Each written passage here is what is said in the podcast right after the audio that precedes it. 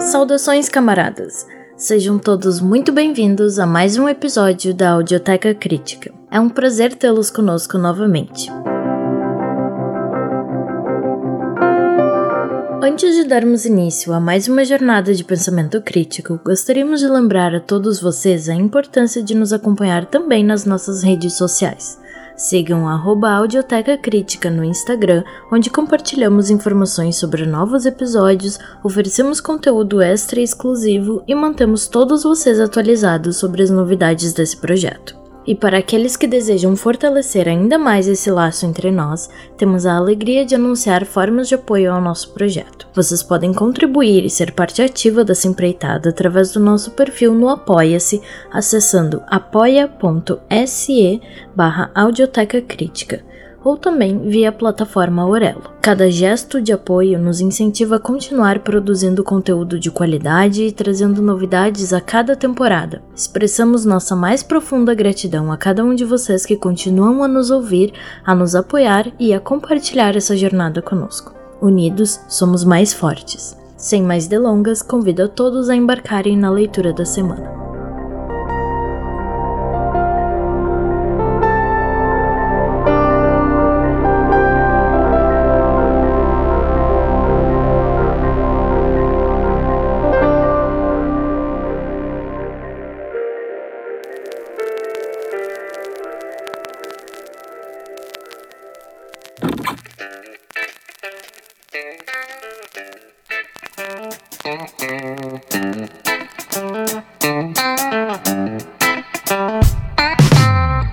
Obsolescência das tarefas domésticas se aproxima, uma perspectiva da classe trabalhadora. Os incontáveis afazeres que, juntos, são conhecidos como tarefas domésticas cozinhar, lavar a louça, lavar a roupa, arrumar a cama, varrer o chão, ir às compras e etc., ao que tudo indica, consomem, em média, de 3 mil a 4 mil horas do ano de uma dona de casa.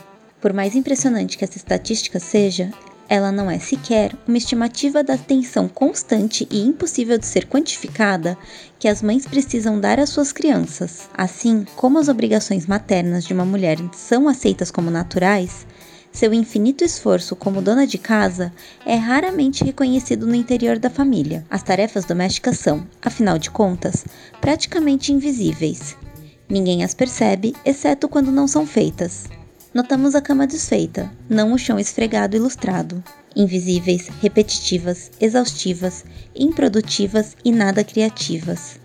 Esses são os adjetivos que melhor capturam a natureza das tarefas domésticas. A nova consciência associada ao movimento de mulheres contemporâneo encorajou um número crescente de mulheres a reivindicar que seus companheiros ofereçam algum auxílio nesse trabalho penoso. Muitos homens já começaram a colaborar com suas parceiras em casa, alguns deles até devotando o mesmo tempo que elas aos afazeres domésticos. Mas quantos desses homens se libertaram da concepção de que as tarefas domésticas são trabalho de mulher? Quantos deles não caracterizariam as suas atividades de limpeza de casa como uma ajuda às suas companheiras? Se fosse possível acabar com a ideia de que as tarefas domésticas são um trabalho da mulher e, ao mesmo tempo, redistribuí-las igualmente entre homens e mulheres, essa seria uma solução satisfatória? Liberadas de sua associação exclusiva com o sexo feminino, as tarefas domésticas deixariam de ser opressivas? Embora a maioria das mulheres comemore com alegria o advento do dono de casa, desvincular o trabalho doméstico do sexo não alteraria verdadeiramente a natureza opressiva do trabalho em si.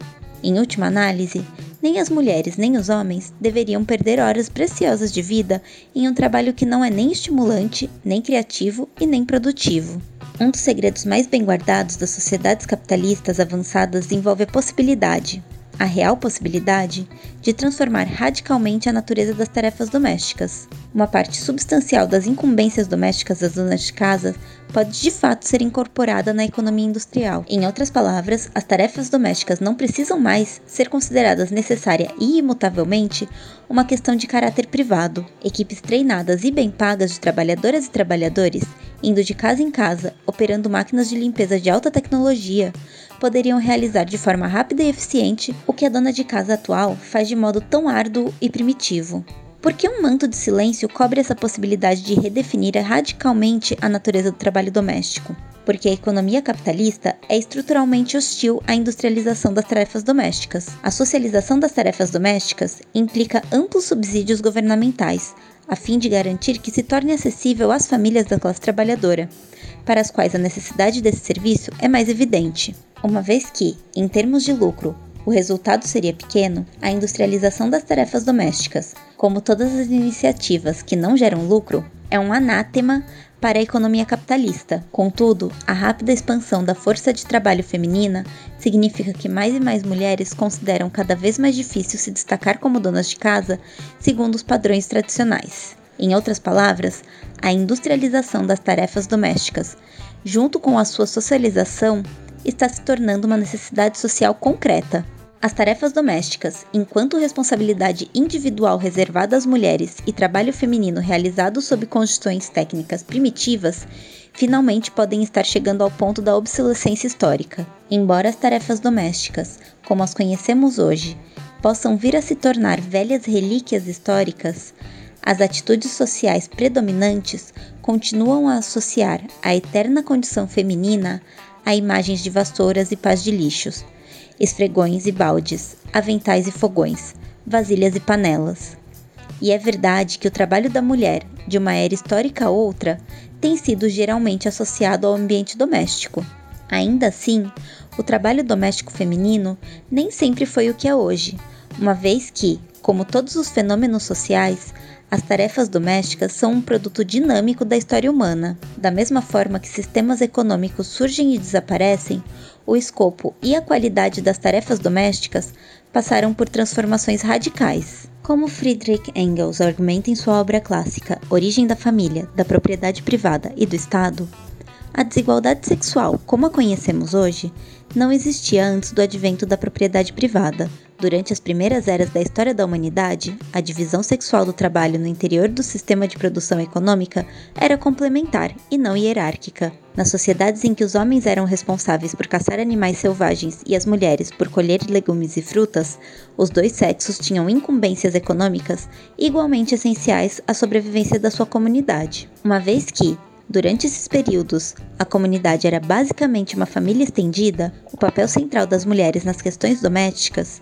significava que elas eram adequadamente valorizadas e respeitadas como membros produtivos da comunidade. A centralidade das incumbências domésticas das mulheres nas culturas pré-capitalistas foi representada em uma experiência pessoal durante uma viagem de jipe que fiz em 1973 pelas planícies de Maasai. Em uma estrada de terra isolada na Tanzânia, vi seis mulheres Maasai que balançavam, de modo enigmático, uma enorme prancha na cabeça. Como minhas amigas tanzânias explicaram, essas mulheres provavelmente estavam transportando o telhado de uma casa para um novo vilarejo em construção. Entre o povo Maasai, vinha saber, as mulheres são responsáveis por todas as atividades domésticas, portanto também pela edificação das casas, frequentemente realocadas de seu povo nômade. As tarefas domésticas, no que diz respeito às mulheres Maasai, supõem não apenas cozinhar, limpar, cuidar das crianças, costurar e etc., mas também a construção da casa em si. Por mais importantes que sejam as tarefas pecuárias de seus companheiros,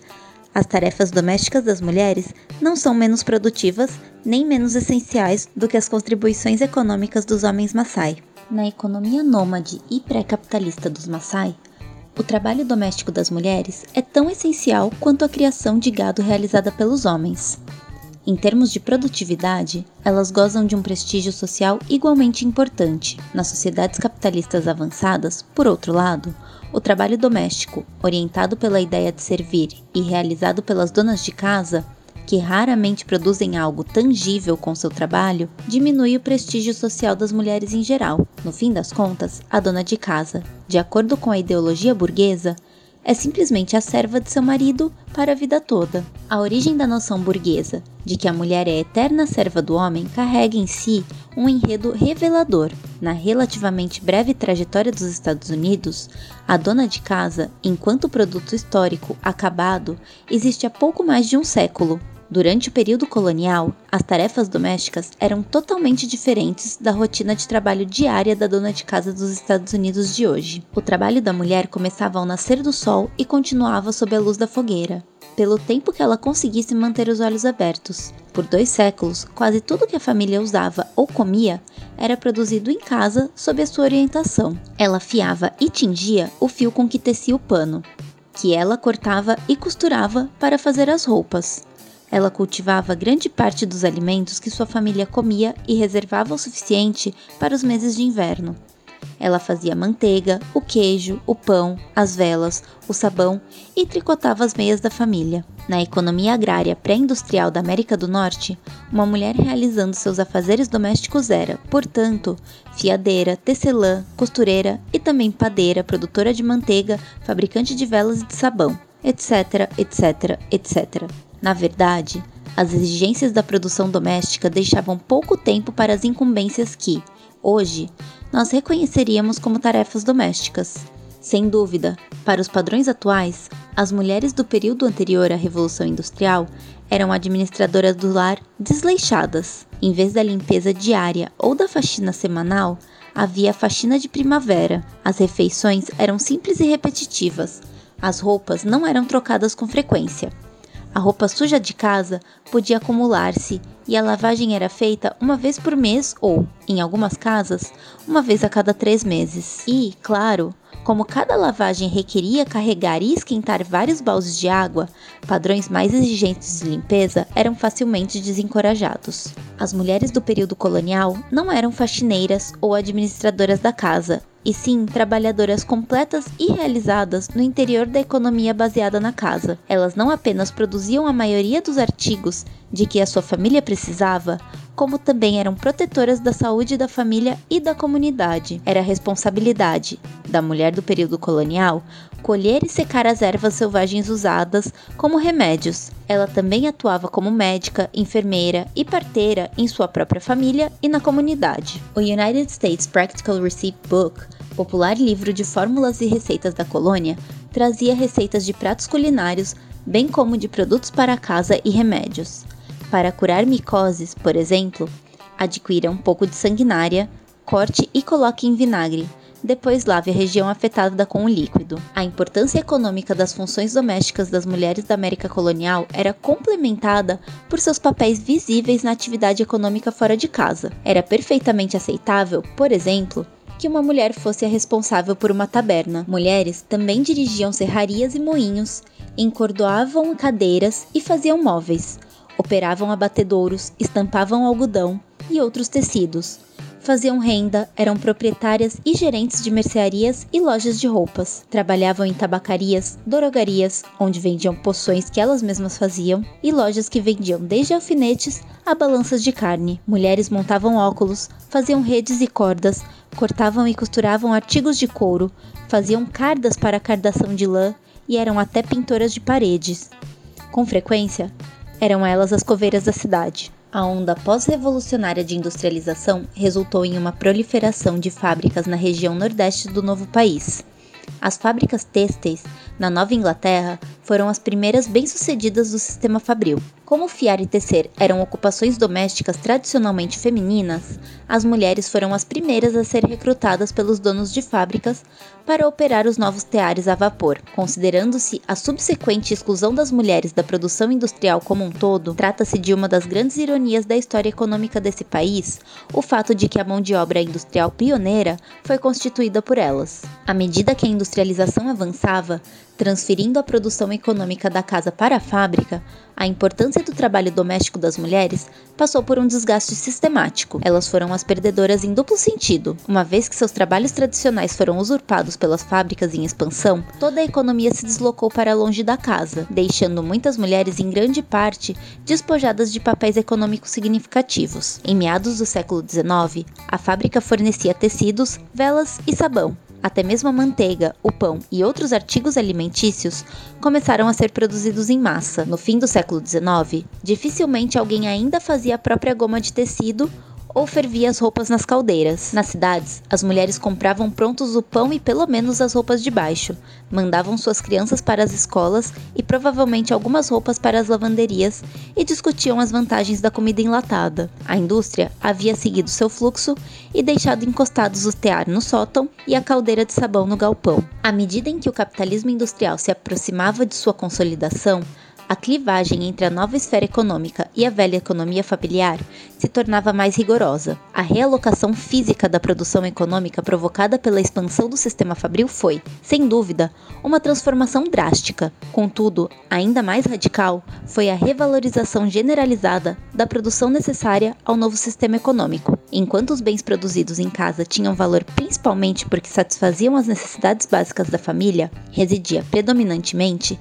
em seu valor de troca, em seu poder de satisfazer as demandas por lucro dos empregadores. Essa revalorização da produção econômica revelou, para além da separação física entre casa e fábrica, uma fundamental separação estrutural entre a economia familiar doméstica e a economia voltada ao lucro do capitalismo. Como as tarefas domésticas não geram lucro, o trabalho doméstico foi naturalmente definido como uma forma inferior de trabalho, em comparação com a atividade assalariada capitalista. Um importante subproduto ideológico dessa transformação econômica radical foi o surgimento da dona de casa. As mulheres começaram a ser redefinidas ideologicamente como as guardiãs de uma desvalorizada vida doméstica. Como ideologia, entretanto, essa redefinição do lugar das mulheres entrava em flagrante contradição com os grandes números de mulheres imigrantes que inundavam as fileiras da classe trabalhadora no Nordeste. Essas imigrantes brancas eram, em primeiro lugar, trabalhadoras assalariadas e, apenas de modo secundário,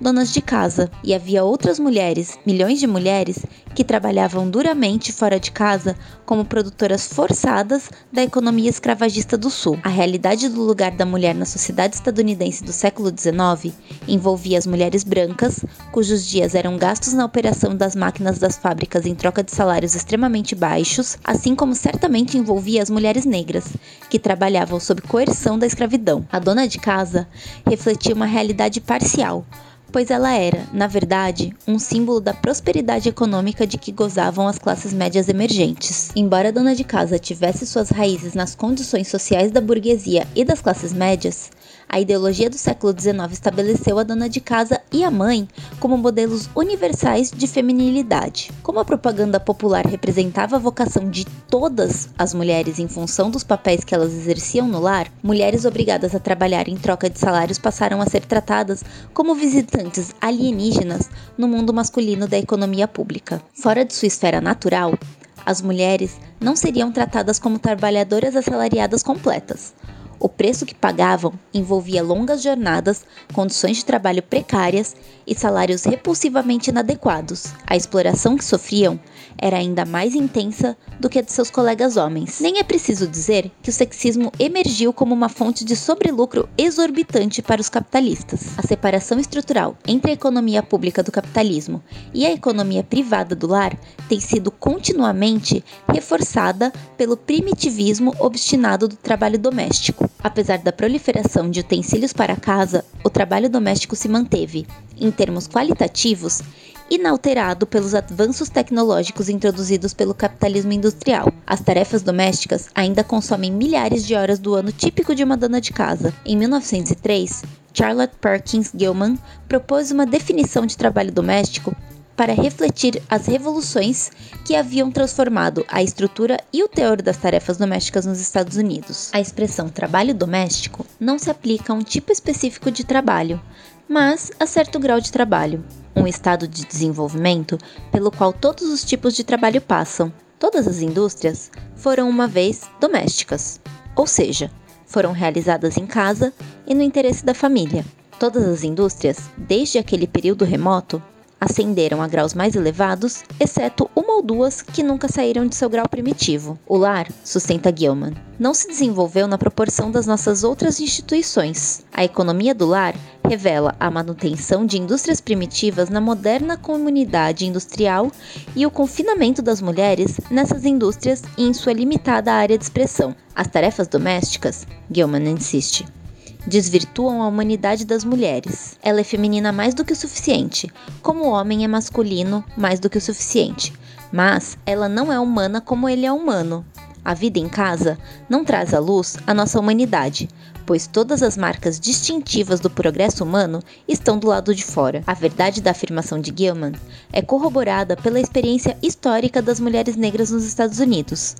Ao longo da história do país, a maioria das mulheres negras trabalhou fora de casa. No período da escravidão, as mulheres trabalhavam arduamente ao lado de seus companheiros nas lavouras de algodão e tabaco. E, quando a indústria se transferiu para o sul, elas podiam ser vistas nas fábricas de tabaco, nas refinarias de açúcar e até nas serrarias em equipes que forjavam o aço para as ferrovias. No trabalho, as mulheres escravizadas eram equivalentes a seus companheiros, porque elas sofriam uma dura igualdade sexual do trabalho, gozavam de maior igualdade sexual em casa, na senzala, do que suas irmãs brancas que eram donas de casa. Como consequência direta do seu trabalho fora de casa, tanto como mulheres livres quanto como escravas, as mulheres negras nunca tiveram como foco central de suas vidas a tarefa doméstica. Elas escaparam, em grande medida, ao dano psicológico que o capitalismo industrial impôs às donas de casa brancas, de classe média, cujas supostas virtudes eram a fraqueza feminina e a submissão de esposa. As mulheres negras dificilmente poderiam lutar por fraqueza, elas tiveram de se tornar fortes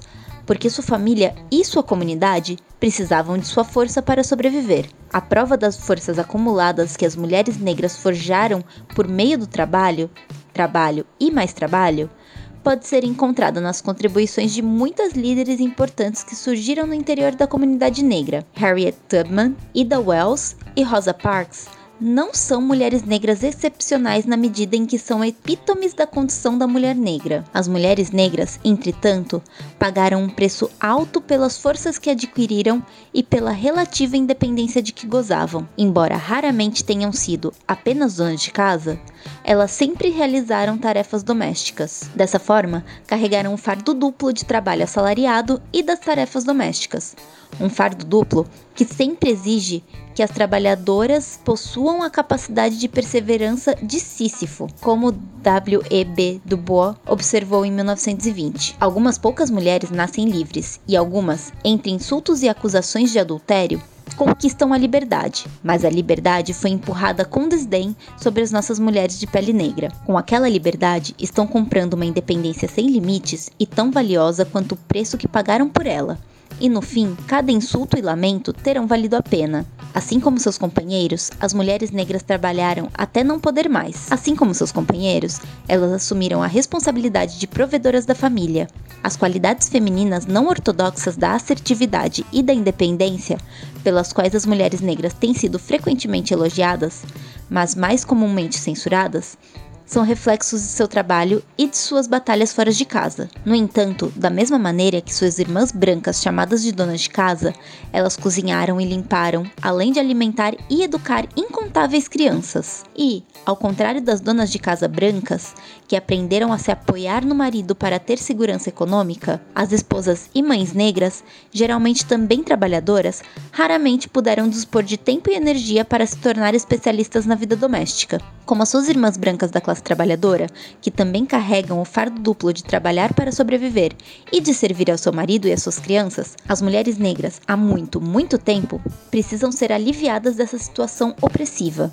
Hoje, para as mulheres negras e para todas as suas irmãs da classe trabalhadora, a noção de que o fardo das tarefas domésticas e do cuidado com as crianças pode ser tirado de seu ombro e dividido com a sociedade contém um dos segredos radicais da libertação feminina. O cuidado das crianças deve ser socializado. A preparação das refeições deve ser socializada. As tarefas domésticas devem ser industrializadas e todos esses serviços devem estar prontamente acessíveis à classe trabalhadora. A insuficiência, se não a ausência de uma discussão pública sobre a viabilidade de transformar as tarefas domésticas em algo socialmente possível, é um testemunho dos poderes ofuscantes da ideologia burguesa. O caso não é que o papel doméstico das mulheres não tem recebido nenhuma atenção. Pelo contrário, o movimento de mulheres contemporâneo tem repensado as tarefas domésticas como elementos essenciais da opressão feminina. Há, inclusive, um movimento em vários países capitalistas cuja principal preocupação é a situação de opressão das donas de casa, Após chegar à conclusão de que as tarefas domésticas são degradantes e opressivas, principalmente porque constituem um trabalho não remunerado, esse movimento lançou a reivindicação por salários. Um pagamento semanal do governo, argumentam as ativistas, é a chave para melhorar a condição da dona de casa e a posição social das mulheres em geral. O movimento pela remuneração das tarefas domésticas teve origem na Itália, onde um primeiro protesto público foi realizado em março de 1974. Dirigindo-se à multidão reunida no distrito de Mestre, uma das oradoras declarou: Metade da população mundial não é remunerada. Essa é a maior contradição de classe de todas. E essa é a nossa luta pela remuneração das tarefas domésticas. É a reivindicação estratégica. Nesse momento, é a reivindicação mais revolucionária para toda a classe trabalhadora. Se vencermos, a classe vence, e se perdemos, a classe perde. De acordo com a estratégia desse movimento, a remuneração contém a chave para a emancipação das donas de casa, e a reivindicação em si é representada como o foco central da campanha pela libertação feminina em geral. Além disso, a luta das donas de casa por remuneração é posta como questão central de todo o movimento da classe trabalhadora. As origens teóricas do movimento pela remuneração das tarefas domésticas podem ser encontradas em um ensaio de Maria Doça Dalla Costa intitulado Woman and the Subversion of the Community ou As Mulheres e a Subversão da Comunidade.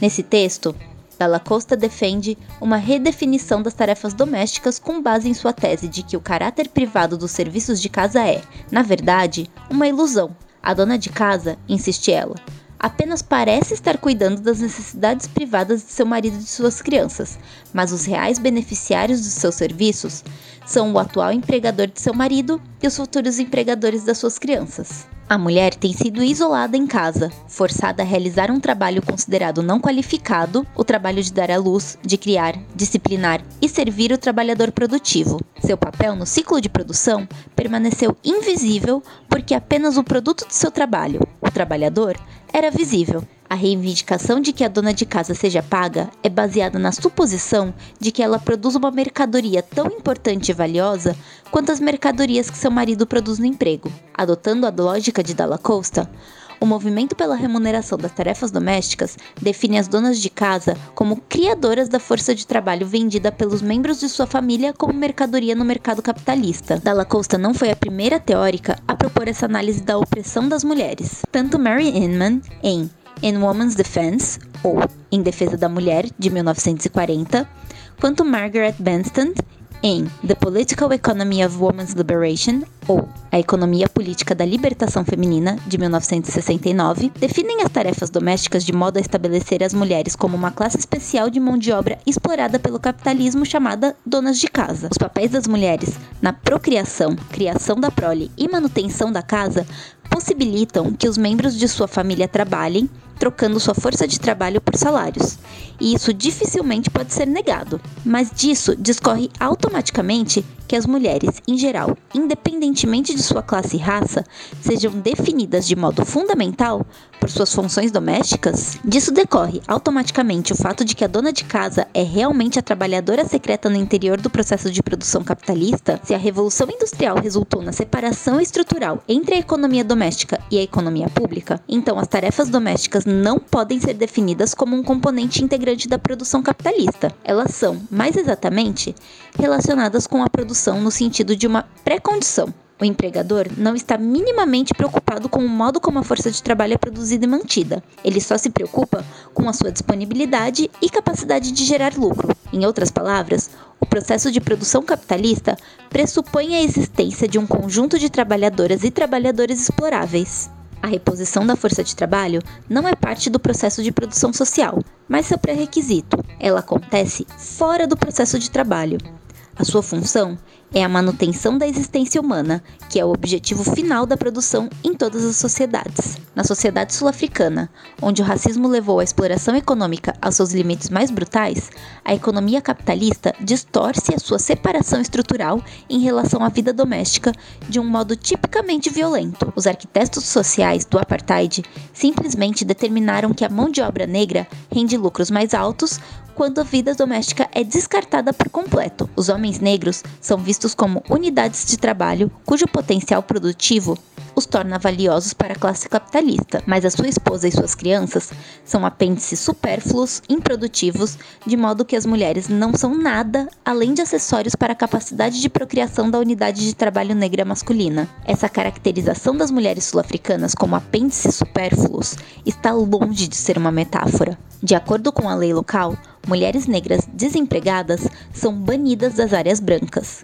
que corresponde a 87% do país, e, mesmo na maioria dos casos, das cidades em que seus maridos moram e trabalham. A vida doméstica da população negra nos centros industriais da África do Sul é vista pelas pessoas partidárias do apartheid como supérflua e não lucrativa, mas também é vista como uma ameaça. Representantes do governo reconhecem o papel das mulheres na economia doméstica e temem que sua presença nas cidades leve à formação de uma população negra com taxas de crescimento relativamente constantes. A consolidação das famílias sul-africanas nas cidades industrializadas é entendida como uma ameaça porque a vida doméstica pode se tornar a base para um nível intensificado de resistência contra o apartheid. Essa é, sem dúvida, a razão pela qual números elevados de mulheres com permissão de residência nas áreas brancas são levados a viver em albergues exclusivamente femininos. Tanto mulheres casadas quanto solteiras acabam morando nesses locais. Neles, a vida familiar é proibida com rigor. Marido e esposa não podem visitar um ao outro, e nem a mãe ou o pai podem receber visitas das suas crianças. Essa agressão intensa às mulheres negras da África do Sul já deu resultado, pois apenas 28,2% delas atualmente optam pelo casamento. Por causa da conveniência econômica e da segurança política, o apartheid está corroendo com aparente intenção de destruir a própria tessitura da vida doméstica da população negra. Assim, o capitalismo sul-africano demonstra de modo flagrante o quanto a economia capitalista é totalmente dependente do trabalho doméstico. A dissolução deliberada da vida familiar na África do Sul não poderia ter sido empreendida pelo governo caso fosse realmente verdade que os serviços realizados pelas mulheres em casa são um componente essencial do trabalho remunerado no capitalismo. O fato de que a vida doméstica pode ser descartada pela versão sul-africana do capitalismo é consequência da separação entre a economia doméstica privada e o processo público de produção, que caracteriza a sociedade capitalista em geral. Parece inútil argumentar que, com base na lógica interna do capitalismo, as mulheres devem ser remuneradas pelas tarefas domésticas. Admitindo que a teoria subjacente à reivindicação por salário seja irremediavelmente falha, não seria politicamente desejável insistir, mesmo assim, na proposta de que as donas de casa sejam remuneradas? Não seria possível invocar um imperativo moral para o direito das mulheres de receber uma remuneração pelas horas dedicadas às tarefas domésticas? A ideia de um pagamento para as donas de casa provavelmente soaria bastante atraente a muitas mulheres, mas é possível que a atração durasse pouco, pois quantas dessas mulheres teriam o desejo real de se reconciliar com incumbências domésticas debilitantes e intermináveis em troca de um salário? Poderia um salário alterar o fato de que, como disse Lenin, as insignificantes e mesquinhas tarefas domésticas esmagam, estrangulam, embrutecem e humilham a mulher, aprisionam-na à cozinha e ao quarto das crianças e desperdiçam seu trabalho em uma lida brutalmente improdutiva, insignificante, exasperante embrutecedora e esmagadora, seria como se os pagamentos feitos pelo governo às donas de casa acabassem por legitimar ainda mais essa escravidão doméstica. O fato de que as mulheres beneficiárias de programas de assistência social raramente tenham reivindicado uma compensação por se encarregar das tarefas de casa não é uma crítica implícita ao movimento pela remuneração das tarefas domésticas? O slogan que articula a alternativa imediata ao sistema desumanizador do bem-estar social frequentemente proposta por elas não é remuneração pelas tarefas domésticas domésticas, mas sim renda anual garantida para todas as pessoas. Entretanto, o que elas desejam no longo prazo é emprego e creches públicas acessíveis. A garantia de uma renda anual funciona, portanto, como um seguro-desemprego até que sejam criados mais empregos com salários adequados. Juntamente, a garantia de uma renda anual funciona, portanto, como um seguro-desemprego até que sejam criados mais empregos com salários adequados, juntamente com um sistema de creches subsidiado. As experiências de outro grupo de mulheres revelam o caráter problemático da estratégia da remuneração das tarefas domésticas. Faxineiras empregadas domésticas, arrumadeiras, são essas as mulheres que sabem melhor do que ninguém o que significa ser remunerada pelas tarefas domésticas. Sua situação trágica é brilhantemente captada pelo filme de Ousmane Sembene, intitulado La Noix de ou A Negra de A personagem principal é uma jovem senegalesa que, depois de procurar emprego, se torna preceptora de uma família francesa que vive em Dakar. Quando a família volta para a França, ela a acompanha, entusiasmada. Entretanto, uma vez na França, ela descobre que será responsável não só por cuidar das crianças, mas por cozinhar, lavar, limpar e todos os outros afazeres domésticos. Em pouco tempo, seu entusiasmo inicial cede lugar à depressão. Uma depressão tão profunda que ela recusa o salário que a família oferece. A remuneração não pode compensar a sua situação análoga à escravidão. Sem recursos para voltar ao Senegal, ela fica tão tomada pelo desespero que escolhe se suicidar para não viver por tempo indefinido o destino de cozinhar, varrer, tirar o pó e esfregar. Nos Estados Unidos, as mulheres de minorias étnicas, especialmente as negras, têm sido remuneradas por tarefas domésticas há incontáveis décadas. Em 1910, quando mais da metade de todas as mulheres negras trabalhava fora de casa, um terço delas era contratado como trabalhadoras domésticas remuneradas. Em 1920, mais da metade era de serviçais domésticas e em 1930, a proporção havia crescido para 3 em cada 5. Uma das consequências das enormes mudanças na contratação de mulheres durante a Segunda Guerra Mundial foi uma queda muito bem-vinda no número de trabalhadoras domésticas negras. Ainda assim, em 1960, um terço de todas as mulheres negras que estavam empregadas continuava preso às suas ocupações tradicionais. A proporção de trabalhadoras domésticas negras entrou em queda definitiva apenas quando os cargos administrativos se tornaram mais acessíveis às mulheres negras. Hoje, esse número gira em torno de 13%. As enervantes obrigações domésticas das mulheres em geral oferecem uma flagrante evidência do poder do sexismo. Devido à intrusão adicional do racismo, um vasto número de mulheres negras teve de cumprir as tarefas de sua própria casa e também os afazeres domésticos de outras mulheres. E com frequência, as exigências do emprego na casa de uma mulher branca forçavam a trabalhadora doméstica a negligenciar a sua própria casa e até mesmo as suas próprias crianças. Enquanto empregadas remuneradas, elas eram convocadas a ser mães e esposas substitutas em milhões de casas de famílias brancas. Durante os mais de 50 anos de esforços para se organizarem, as trabalhadoras domésticas tentaram redefinir o seu trabalho, rejeitando o papel de dona de casa substituta. As obrigações da dona de casa são intermináveis e indefinidas. A primeira reivindicação das trabalhadoras domésticas foi o delineamento nítido do trabalho a ser realizado por elas. O próprio nome de um dos maiores sindicatos atuais de trabalhadoras domésticas, o Técnicas Domésticas dos Estados Unidos, enfatiza sua recusa da função de donas de casa substitutas, cujo trabalho é realizar apenas tarefas domésticas. Enquanto as trabalhadoras domésticas permanecerem à sombra da dona de casa, continuarão a receber remunerações que mais se aproximam das mesadas da dona de casa do que do salário de uma trabalhadora. De acordo com o Comitê Nacional de Emprego Doméstico, uma técnica doméstica trabalhando em período integral recebeu em média apenas 2.732 dólares em 1976,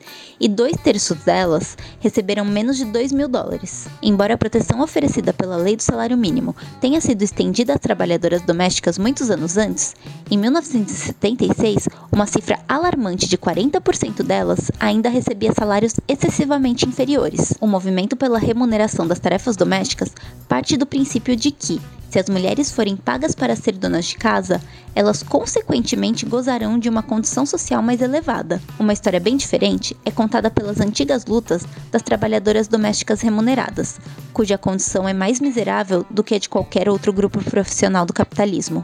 Hoje, mais de 50% de todas as mulheres dos Estados Unidos trabalham para sobreviver, e elas constituem 41% da força de trabalho do país. Ainda assim, no momento, uma quantidade imensurável de mulheres não consegue encontrar empregos decentes. Como o racismo, o sexismo é uma das grandes justificativas para as elevadas taxas de desemprego entre mulheres.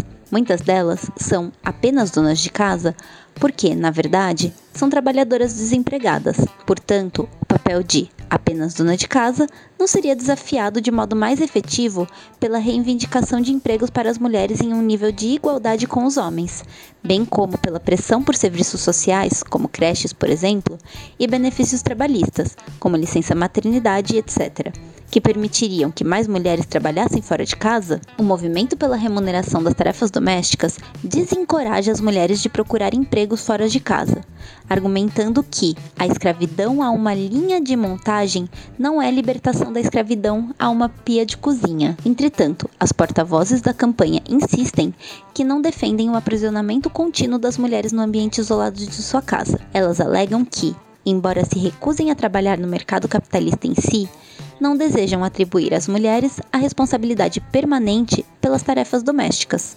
como diz uma representante do movimento nos Estados Unidos, não estamos interessadas em tornar o nosso trabalho mais eficiente ou mais produtivo para o capital. Estamos interessadas em reduzir o nosso trabalho e, em última instância, em recusá-lo completamente. Mas, enquanto trabalhamos em casa de graça, ninguém se importa verdadeiramente com o quanto e por quanto tempo trabalhamos. O capital só introduz novas tecnologias para cortar os custos de produção depois que a classe trabalhadora obtém ganhos salariais. Apenas se fizermos o nosso trabalho ter um custo, isso é, apenas se o tornarmos pouco econômico, o capital descobrirá a tecnologia para reduzi-lo. No momento atual, com frequência, temos de trabalhar fora, em dupla jornada, para conseguir comprar uma lavadora de louça que poderia reduzir nossas tarefas domésticas. Assim que as mulheres conquistarem o direito de ser pagas por seu trabalho, elas poderão levantar reivindicações por salários mais altos, obrigando, assim, os capitalistas a promover a industrialização das tarefas domésticas. Seria essa uma estratégia concreta para a libertação feminina ou um sonho irrealizável? Como se espera que as mulheres conduzam a luta inicial pela remuneração? Dalla Costa defende a greve das donas de casa. Devemos rejeitar a casa, porque queremos nos unir às outras mulheres, lutar contra todas as situações que pressupõem que as mulheres ficarão em casa. Abandonar a casa já é uma forma de luta, uma vez que os serviços sociais que realizamos ali cessariam de ser realizados nessas condições. Mas, se as mulheres saírem de casa, para onde elas irão? Como elas se unirão a outras mulheres? Elas realmente sairão de sua casa motivadas apenas pelo desejo de protestar contra suas tarefas domésticas? Não é muito mais realista convocá-las a sair de casa em busca de empregos fora de casa? Ou ao menos a participar de campanhas de massa por empregos decentes para as mulheres? Certo, o trabalho sob as condições do capitalismo é um trabalho embrutecedor. Certo, não é criativo e é alienante.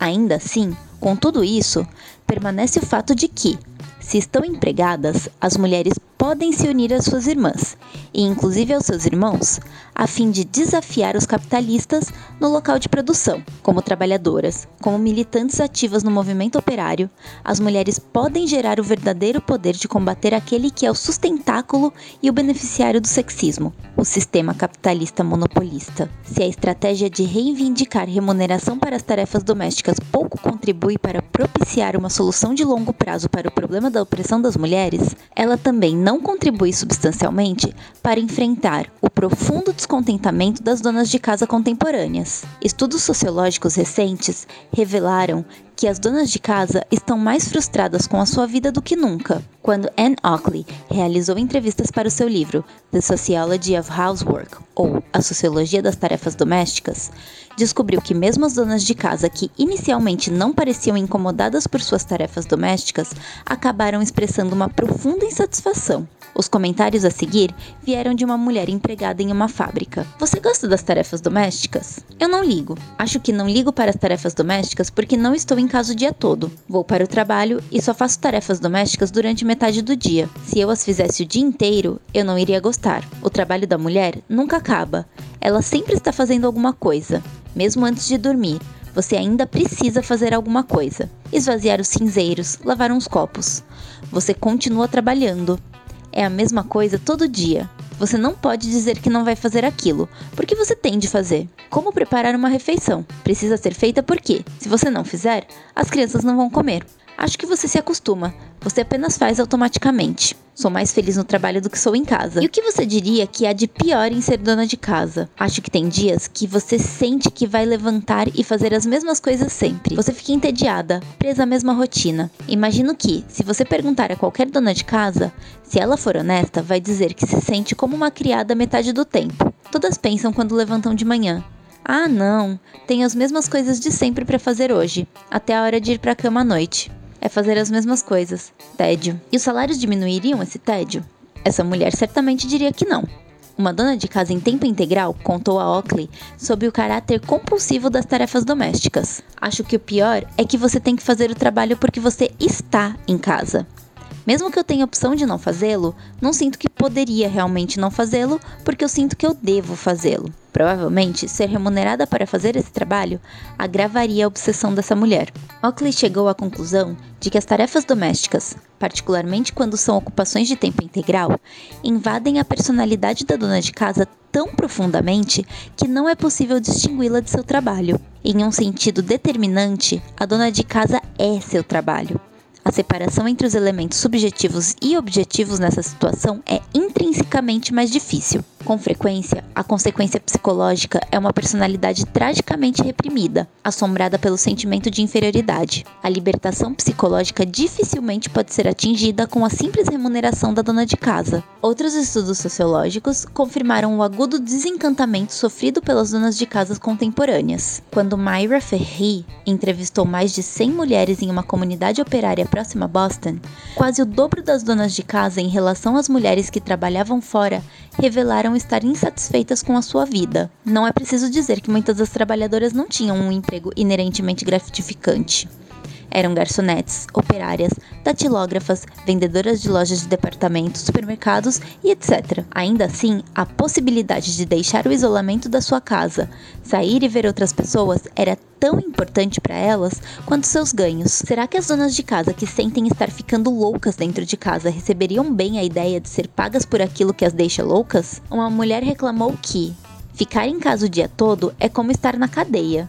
Então, será que a remuneração derrubaria as paredes de sua cela? O único caminho realista para escapar dessa cadeia é procurar um emprego fora de casa. Hoje, mais de 50% de todas as mulheres dos Estados Unidos trabalham, e cada uma dessas mulheres é um forte argumento para que o peso das tarefas domésticas seja aliviado. Na verdade, iniciativas capitalistas já começaram a explorar as novas necessidades históricas que as mulheres têm de se emancipar de seus papéis como donas de casa. Cadeias de fast food que geram lucros ilimitados, como McDonald's e KFC, são testemunhas de que mais mulheres trabalhando significa menos refeições preparadas em casa diariamente. Por mais insípida e sem nutrientes que seja a sua comida, comida, por mais explorada que seja sua mão de obra, essas empresas de fast food chamam a atenção para a cada vez mais próxima obsolescência da dona de casa. O que é necessário, claro, são novas instituições sociais que assumam uma boa parcela das velhas obrigações da dona de casa. Esse é o desafio que emana das fileiras cada vez maiores de mulheres da classe trabalhadora. A reivindicação pelo atendimento universal e subsidiado em creches é uma consequência direta do número crescente de mães trabalhadoras. À medida em que mais mulheres se organizam em torno da reivindicação por mais empregos, empregos em termos de completa igualdade com os homens, questões sérias são cada vez mais levantadas a respeito da viabilidade futura das obrigações das mulheres como donas de casa. É bem verdade que a escravidão a uma linha de montagem não é em si a libertação da pia da cozinha, mas a linha de montagem é, sem dúvidas, o mais poderoso incentivo para que a mulher pressione pela eliminação de sua antiga escravidão doméstica. A abolição das tarefas domésticas enquanto responsabilidade privada e individual das mulheres é claramente um objetivo estratégico da libertação feminina, mas a socialização das tarefas domésticas, incluindo o preparo das refeições e o cuidado das crianças, pressupõe colocar um fim ao domínio do desejo de lucro sobre a economia. Os únicos passos significativos na direção da eliminação da escravidão doméstica foram dados, de fato, pelos países socialistas atuais. As trabalhadoras, portanto, têm um interesse vital e particular na luta pelo socialismo. Além disso, no capitalismo, as campanhas por empregos em base de igualdade com os homens, combinadas com movimentos pela criação de instituições como creches subsidiadas pelo poder público, contêm um potencial revolucionário explosivo. Essa estratégia coloca em dúvida a validade do capitalismo monopolista e deve, em última análise, apontar na direção do socialismo. thank